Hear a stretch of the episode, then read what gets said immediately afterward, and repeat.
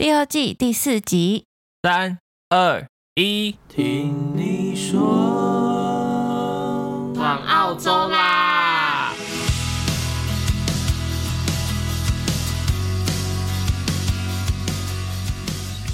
！Hello，大家好，我是 Ting。Hello，大家好，我是 Nick。不好意思，让大家久等了。没想到这一次的开麦时间，距离上一次好像有一段距离了。那 Nick 要来负责跟大家分享一下我们消失的这几周做了什么吗？好，其实消失的这两三周呢，我们两个在忙一个侨委会的海外生活的英文教学影片。那为什么会有这个计划呢？其实是我们有一个朋友在三年前。是两年前还是三年前？三年，这是我们做的第三年了。对，三年前就是邀请我们一起参与这个计划，然后我们就每年会拍大约五到十支影片，然后交出去，基本上就是在说这边的生活，然后分享，然后用英文的方式。对，它大部分有分成几个主题啊，像是一些旅游景点啊、文化啊，或者是像学校的介绍啊之类的。反正我们就会出一个大概两分钟左右的小短片。然后听说这些呢，就会被放在一个网站上，然后让国高中生去看看海外的生活，然后顺便学个英文这样。然后今年已经是我们做的第三年了，还算坚持的不错。可以，但今年我们就有一个小瓶颈，发现题材上有一点贫乏，就是之前毕竟也拍了五到十部了嘛，对不对？然后就会想说，今年要拍什么？光想主题就已经想得很累了。对，这是我们今年一个比较大的挑战，但我们还是在七月三十一号前成功把所有影片都交出去了。没错，Yes，使命必达。对，我自己都不敢去看这个影片之后会被放在哪里。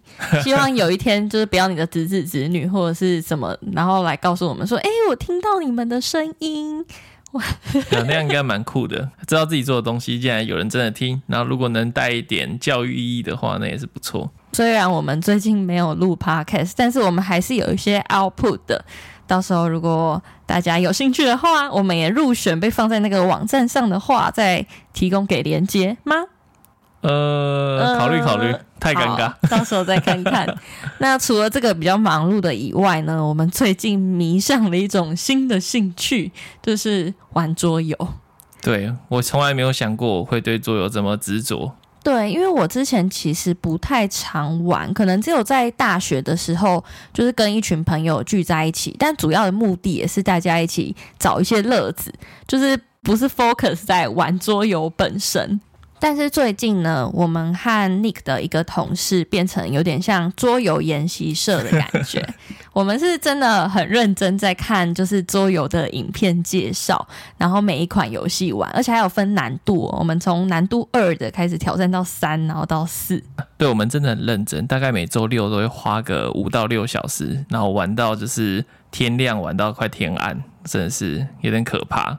我们现在大概已经沉迷了一个月，然后在这一个月内，我们三个人买了七款桌游，非常的疯狂。我不想数，太可怕了。我们是怎样之后打算开一间桌游店，是吗？我觉得很有可能，也蛮也蛮想要的，说不定哦。这边我们之前比较常是去 City 有一家台湾人开的桌游店，叫做 Mache。然后，可是我们常常去那里是去唱歌的，可能只有玩几次桌游，然后都是玩那种很简单的。嗯、然后之前会去桌游店，就是想说，哦，可能因为大家想到桌游都觉得，哦，好像是要很多人聚在一起才有办法玩。那平常可能只有两个人就没办法。但我们现在刚好找到同好了，因为我们现在就是每周六会一起去打羽球，然后打完之后就会一起玩桌游。对，如果大家有一些推荐的，想要推坑我们的话。也非常欢迎在我们的 po 文下面留言，我绝对会去看的。好，那我们到时候 A 可以发个线动跟大家讲我们最近在玩什么，搞不好有找到同号的感觉。可以。好，那我们今天的闲聊时间就到这里结束了。那我们今天这集呢，主要是要来跟大家分享我们去年十一月在澳洲登记的过程。那我们废话不多说，进主题喽。那首先呢，先来回答一下大家都很常会问的问题，就是在澳洲要有身份才能登记吗？其实不用，就是任何人都可以在澳洲结婚，所以你不需要是澳洲的永久居民或者是公民，只要你们双方都满十八岁，都没有结过婚，然后也不是直系亲属，你们就可以在澳洲登记。所以我和 Nick 去年有回台湾一段时间嘛，然后那时候其实就是双方家长第一次见面，然后回到澳洲之后，我们就在讨论说，诶，什么时候要在澳洲先登记？但那时候选择在澳洲登记的原因是，呃，就想说之后我们要申请签证啊什么的，然后如果有澳洲就是英文版的结婚证书，我们就不用很麻烦，还要去翻译啊或做公证，所以就想说，呃，现在澳洲这边登记，然后隔年也就是今年再回台湾办婚礼。那那时候在选日期的时候呢，我经历了一番小小的挣扎。好，我也有加入那个挣扎中，但是我的挣扎就是解决他的挣扎。不是，大家就是挑选要登记的日子，应该都会想一下吧？对啊，想一下当天有没有空啊？有空就可以了。不是啊，在台湾大家都会去挑日子或者是什么的吧？反正我那时候的感觉就是，因为在这边呢、啊，你也不会去看什么农民历嘛，因为这边澳洲当然没有什么农民历这种东西呀、啊，所以不会有什么大吉，这天结婚你就会将来的婚姻一路顺遂。这边应该人是不会看这些东西的。那另外一个东西就是大家会去想的就是，哦，要谐音，像五二零就是很浪漫，然后会有一三一四啊之类的。这就是那时候的症结点，因为我们回来已经八月了，就没有什么日子，你知道吗？就什么二月十四号、三月十四号、五月二十号，甚至我们的交往纪念日四月二十七号都不在选项之内。所以我那时候就很想说：天哪，怎么办？我现在要选一个日子很难选呢。那这样我们之后过节日，不就又多一个节日要过吗？所以我那时候就很挣扎，说我到底要选怎样子的日子才够有纪念价值。然后我就在那个就是预约时间的那个页面纠结了很久。然后 Nick 就一直说：“哎呀，就是什么时间都是个好日子啊，重点不是那个日子什么的。”但是我就无法下决定。真的，我非常困扰。我觉得这个应该就是两个人去结婚这件事才是重要的，日子就是你刚好那天有空有时间。其他这种附加意义，我真的觉得都还好，对不对？但是 Tim 不是这么想的，一定要有念起来哦，很顺，然后对我们之后的庆祝都是非常 special，所以就挑了好久。对，而且那时候我好像就是选择障碍到我直接把那个页面给关了，然后好像又过了一段时间，我才再把它打开，就会发现。哎，年底因为澳洲是夏天嘛，所以就是非常多人都挑这个时候结婚，然后日期瞬间选择变很少。嗯，反正我们最后就很快速的挑了某个礼拜六，就是十一月十二号，刚好挑到一个结婚旺季。因为那时候应该在 COVID 的时候，很多人排队排很久，然后加上天气慢慢回暖了，就是一个结婚的一个很 popular 的季节。那在我们终于选定日子之后呢，我们下一件要做的事就是要把我们的 NOIM，它叫做 Notice of Intended Marriage 婚前意向书给填完。那这个东西是什么呢？那它其实就是你要在登记之前的至少一个月要把它完成，所以就有一点像冷静期的概念，像是在消费的时候有一个月的保证可以退货这样吗？对，他可能怕你可能太冲动了，直接冲去结婚，所以他要叫你先签一个说我对跟这个人结婚有兴趣哦，然后 还要找人公证，嗯，然后写完之后过了一个月，确定你的想法没有改变，你们才可以去登记。那我们在做这个意向书呢，刚才有提到他要找人公证，那在澳洲这边公证的话，他就是。有一些规定的公证人可以去做认证，比如说像是这边的家庭医生 GP，或是你可以更直接到警察局，请警察帮你做公证。对，那那时候呢，其实我们这个婚前意向书被退货了一次，是因为你心意不坚定吗？诶、欸，是吗？不是吧？没有吧？怎么可能？反正我们第一次呢是去找那个 GP，就是我有一次去看医生，然后他就说：“嗯，今天还有什么可以帮助你的吗？”我就说，呃，可以帮我们公证一下，我们要打算结婚了。然后他就说，哦，my pleasure，然后就帮我们签，然后我们就很开心的以为这样就完成了。我后来就把资料给上传到就是这边的，呃，有点像户政事务所的那种机构，反正可以帮我们办登记的。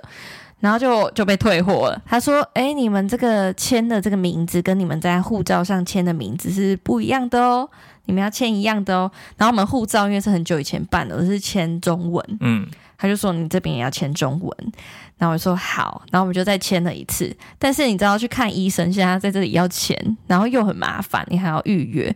我们就想说：“哎，那我们直接去警察局吧。”所以这就是我们第一次到澳洲的警察局报到。对，我觉得那个警察伯伯应该也是觉得蛮新奇的，因为我们要去报案，结果是来找他当公证人呢，也是蛮有趣的。他就说：“哦，恭喜啊！”然后就帮我们签名。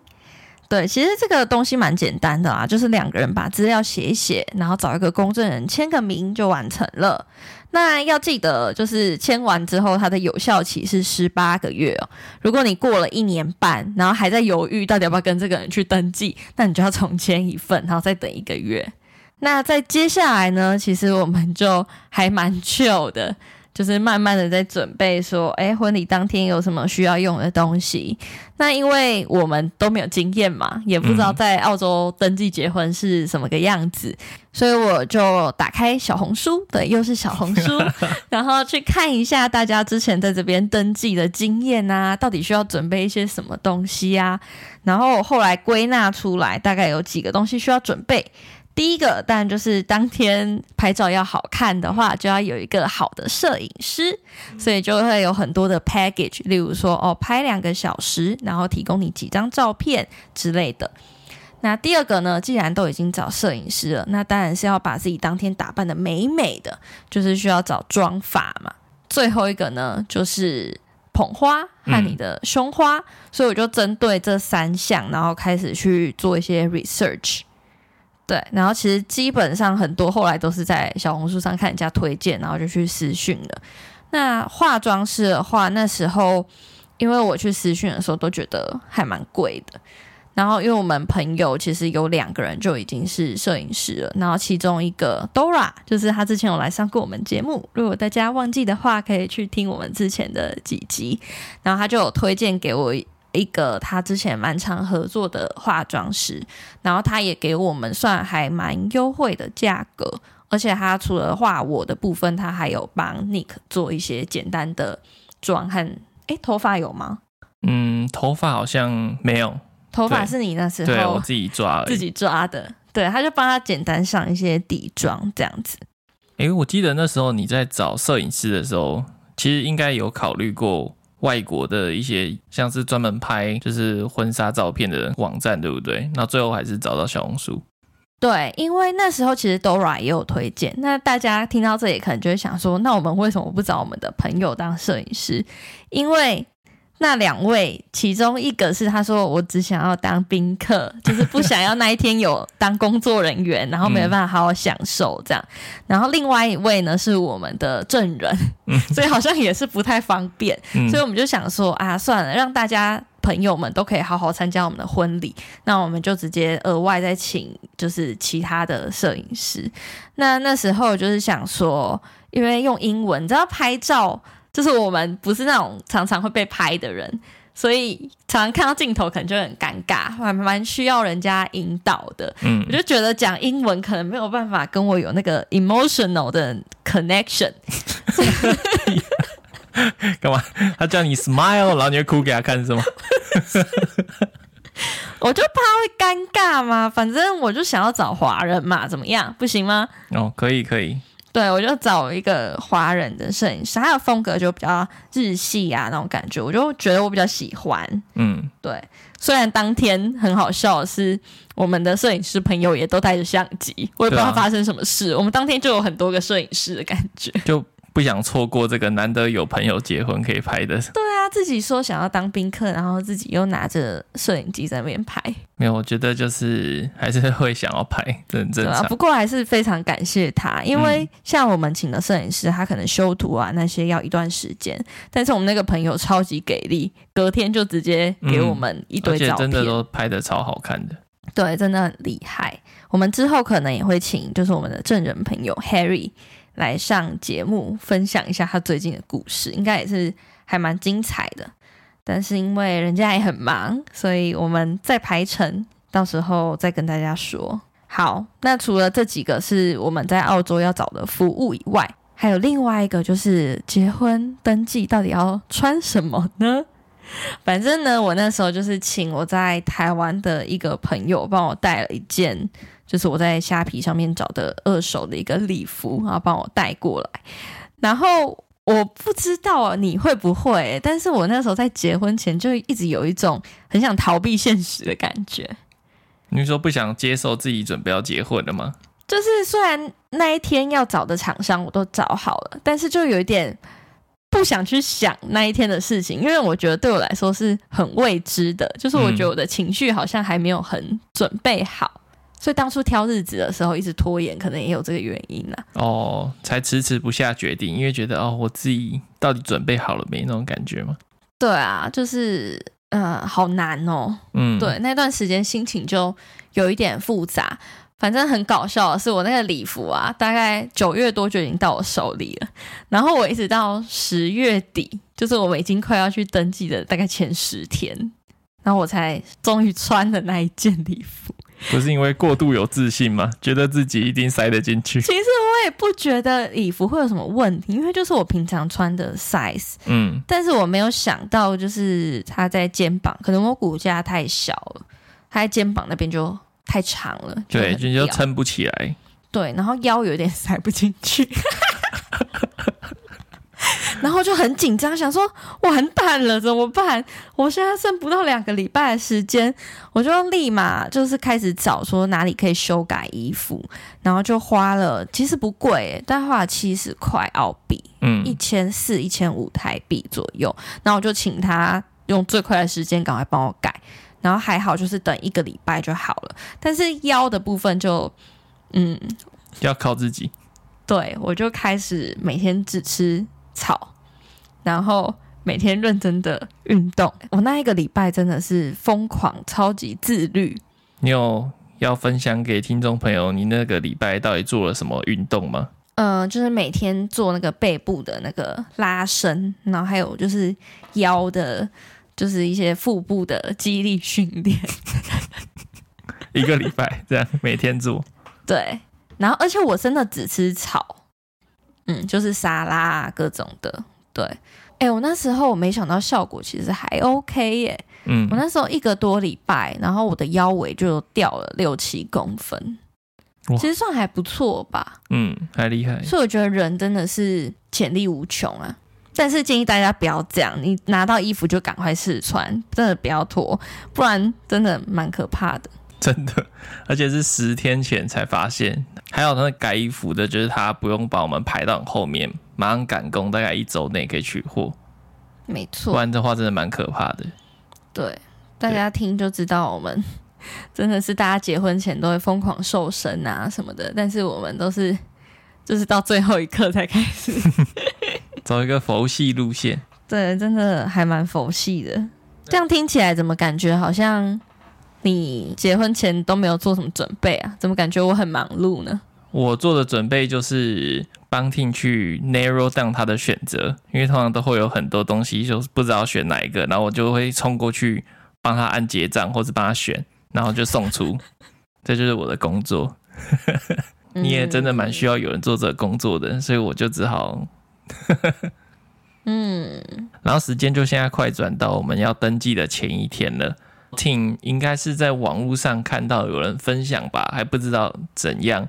他就突然有一个 idea，他说：“我们来写一封信给对方，在要登记的当天早上起床，然后一起来读，好不好？”我就觉得，诶，好像蛮有趣的啊，就被骗去写。什么被骗去写 那个超有意义的，好不好？因为我就觉得对我们来说，我们隔天登记完，虽然我们生活好像还是这样继续 go on，但是还是要有一点仪式感，就是这是我们迈入新的身份的一个转变。嗯，我其实花了蛮长时间在写那封信的，然后 Nick 已经就是在旁边打呼，就是呼呼大睡。没错，他写的非常的快。我为什么会说被骗去？就是因为在语言表达方面，很明显听就是直接碾压我，所以我知道，反正他写的一定会文情并茂。那我就是维持我一贯的风格。然后果不其然，隔天早上看的时候，就是直接 QQ 了，他就直接写的超感动，这样。刚刚不是有人说绝对不会承认自己哭了吗？啊？哎，没有啊，我觉得这种东西还是先承认好了，以后被揭穿出来就比较尴尬一点。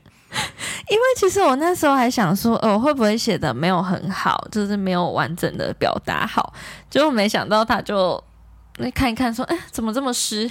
发生什么事了？没有啊，可能就是隔天早上起来呢，眼角特别干，然后就 揉太大力，然后就流眼泪了。哎，不过说真的，你那时候。在结婚前，你心里有觉得哦，可能会变得不一样，或是你心境上有什么转变吗？我觉得在前一天比较忐忑，但是当天起来之后就觉得哦，就是这是我要做的事，就是一切都变得很清晰，然后也很轻松。所以我觉得是等到当天的到来那段日子比较，就是心情会比较起伏比较大，但一到当天就哦，一切都在 control 之中，非常好，这样。就是啊，从身为一个男朋友要变成人夫，没有觉得有什么转变吗？转变哦，不会啊，没有说什么一夕之间会变大人这种东西啦。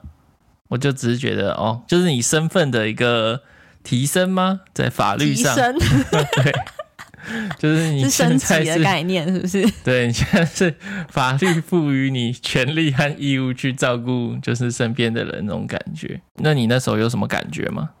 都写在信里面了啊，还蛮感动的吧？就是从一路走来，然后终于哇，真的有这一天，然后觉得可能比较有责任感一点，就是不能再像之前可能比较任性。有吗？有啦，有吧？就是比较有哦，我们现在真的是一个家的感觉，嗯，比较有团队意识的这样。诶，摒弃个人主义是吗？好啦，大概是这样吧。这样讲好害羞，我们赶快跳过这个部分啦。好了，前一天我们除了写信之外呢，因为很好笑，就是我们知道我们的 celebrant 已经是澳洲人嘛，然后他就会念誓词，就是像大家平常可能看一些西方那种国外婚礼的那个桥段一样，就是要 repeat after 那个 celebrant。然后我那时候就想说，天哪，我当天一定会很紧张，我会不会听不懂他在讲什么？然后其实就是维州政府它有一个稿，你可以下载。就是一般最基本的四次，我们那时候没有自己写，反正就是想说他叫我们念什么就念什么，所以我们那时候还看那个稿，然后在想说哦，大概是会讲哪几句话啊，这样子，然后避免自己到时候很紧张。嗯，我那时候还要去 YouTube 看，就是有人会侧录的一些影片，然后就发现哦，有个底，OK OK，大概知道哦会发生什么事，然后觉得嗯自己好像应该还可以哦，结果到了隔天，确实还可以。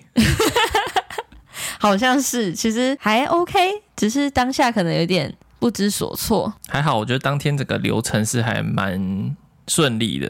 反正就是我们到的时候，是我们已经预约的时间嘛，然后他会带我们到一个房间里面，然后就是跟我们确认身份完之后啊，跟我们说哦好，那我们等一下我会很慢的讲一句，然后你就复诵就可以了，所以一切都会非常的顺利，你千万不用紧张。所以就被他安慰的蛮开心的。我觉得这个部分他有一个做法还蛮贴心的，就是，嗯、因为我们跟朋友同时到嘛，就是我们的朋友会先被带到等一下要进行这个呃登记仪式的一个房间里面，然后我们会在隔壁的小房间，然后他会先跟我们确认我们名字的发音怎么念，然后他这样子念是不是正确，就是确保说等一下仪式上他不会讲错。对，我觉得这个部分还蛮贴心，因为在墨尔本或者是说在澳洲，就是有非常多来自世界各地不同的人，然后有一些发音是真的就会比较难念，对他们来说，或可能不小心就会发音错，所以我觉得还算蛮尊重的。然后我们在仪式上面，我们定的那个房型，哎，不对，不是房型，房型 要怎么讲？就是它的仪式，因为我们其实，在澳洲这边结婚啊，你是有两个选择的。你第一个就是可以直接到政府的结婚登记处去。结婚，所以它其实就有点像是去台湾的户政事务所的感觉，但是跟台湾有点不一样的是，像以墨尔本我们这边来说，它会有两间那种让你进行就是这种简单仪式的房间，一间比较小，大概可以容纳八个人。然后另外一间呢，就是那个中间有走道，两排是座位的，然后可以容纳四十个人。那它其实价钱是一样的，反正你就可以看你来参加的朋友多少。然后那时候我们是选择八个人的。然后因为我们今天要录这一集嘛，所以我们就去呃他的网站上查了一下。那现在的话呢，平日是四百七十块。假日是五百七十块，其实这个通膨真的还蛮严重的。我记得我们那时候是星期六，然后才四百多块而已，所以现在大概涨了有一百多。嗯，超多的，才过了几个月而已。对，但是如果你不想要这种就是有房间啊，邀请朋友来办的这种简单的仪式的话，你也可以选就是单纯登记。所以你就是可以带一个摄影师，然后还有你的两位证人，就是只有简单签个名的话，那是三百七。其实我觉得还是很贵，我记得之前没有这么贵。嗯，现在结婚真的是嗯蛮贵的。然后反正除了去登记处结婚，你如果不想要去那个地方，你也可以自己找 celebrant。因为就会有一些什么政府单位认可的，你就去找他们，然后挑选你自己喜欢的时间啊和地点，然后你也可以去找那种语言相通的，像有华人的 celebrant，你就可以自己准备你中文想要讲的誓词啊之类的给他，就是弹性会比较大啦。因为像我有一个朋友，他是直接在自己家里的后院结婚，那他觉得那个地方对他来说比较有纪念的意义，那也可以。对，但当时我们选那个地方，就是它真的很漂亮，它附近有很多景点，是我们在仪式结束之后我们可以去拍照的。对，我们当天结婚，其实同时也超多组的，然后在一些热门的拍照点那边还都要排队，就是大概有四五组新人吧，在那边拍，然后每一个也都是带摄影师，这样真的是超级夯的日子。我那时候真的是结婚，可能真的你要到了那个时候，你才会认真去观察。我之前经过那里，我从来没有认真看说，哦，原来还有这么多新人在这里拍婚纱，那些的，就还蛮酷的。那刚刚有讲到，我们一开始是被带到那个小房间，然后跟 celebrant 讨论一些细节。那之后呢，我们就到就是朋友在的那个房间。结果我去的时候，发现有一些朋友还没到，我就很紧张，想说啊，完蛋了，这样要怎么办？结果那个 celebrant 人就还蛮好，说哦，你们可以先跟朋友沟通一下啊，然后或者是等到大家都到齐了，我们可以晚一点点再开始。然后我那时候因为我们的家人都在台湾嘛，然后我就把我的手机赶快 set up 好直播，我什么都因为我从来没有用 IG 直播过，我就那边随便点一点，然后说哎，赶快你手机拿着，你等下帮我直播这个。然后反正现场一切就是非常混乱，然后我的朋友们也都是完全没有参加过在澳洲登记的。就是那个仪式，所以大家都很混乱，想说哦，现在要干嘛？大家都很期待，然后会发生什么事的感觉。对，就是大家都很期待，然后同时也很不知道到底该做些什么。就那个场面，我觉得很好笑。哎、欸，我现在是要坐着了吗？还是要站起来？然后我现在是要看谁？那种感觉。对，包括我自己在内的时候，我想说，诶，我现在到底应该要看着 Nick，还是我要看我台下的朋友，还是要看现在正在讲话的 Celebrant？然后我的眼神就一直这样飘来飘去。最不知所措的就是你这样。诶，你没有吗？诶，我还好诶。真的吗？对，我非常的放松。你那时候有想哭吗？嗯，没有。我那时候很认真的在练我的英文听力，然后和 speaking 的技巧。就是先听到，然后复诵一次，跟考试一样，超专心的。哎、欸，我那时候没有想到，但是我在念那个誓词，就是在 repeat 的时候，我有一点哽咽。我现在回想起来，我当下没有，但是现在回去看那影片，觉得感动。真的、哦，对啊，那还好，那时候有拍下来，你还可以事后去回顾，对，做一个纪念。对，反正这个仪式结束之后，我们就是会签名，就是现场签名，然后证人也会上来签名，就是当一个见证这样。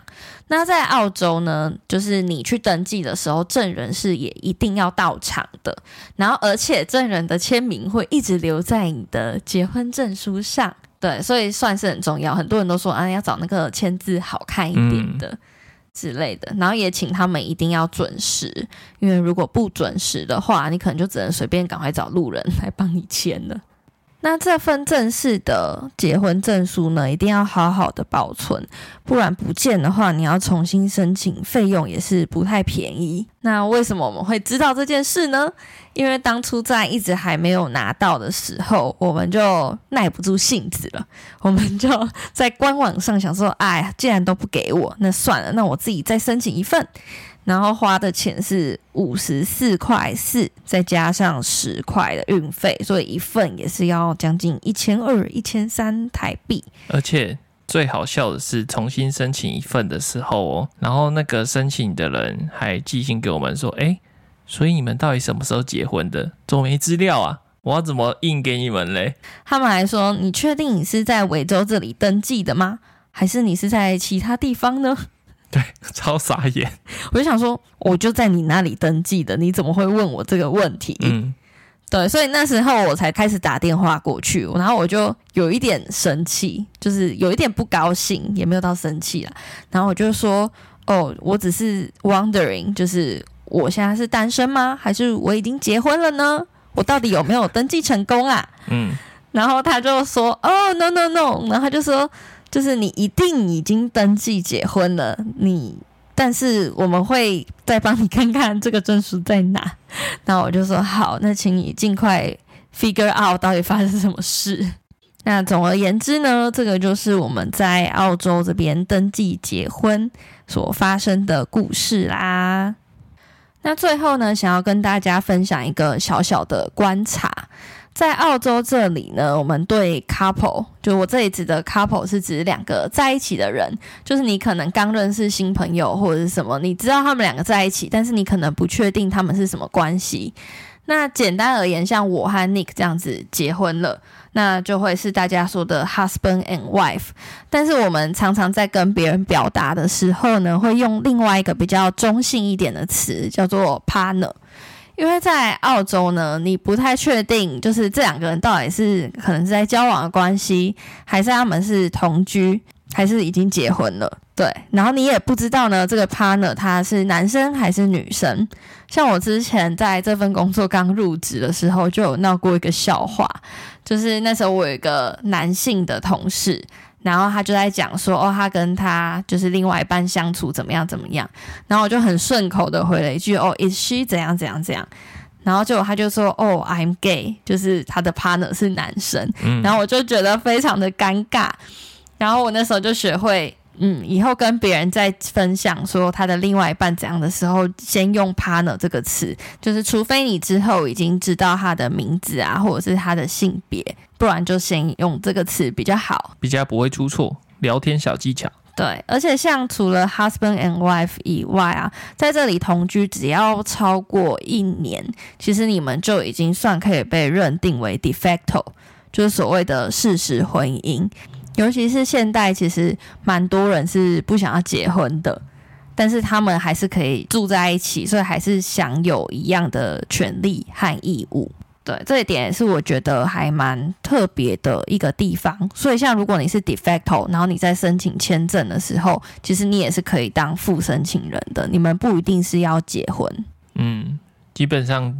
用白话来讲，就是他除了去登记结婚以外，他们两个基本上符合婚姻之后的生活的感觉。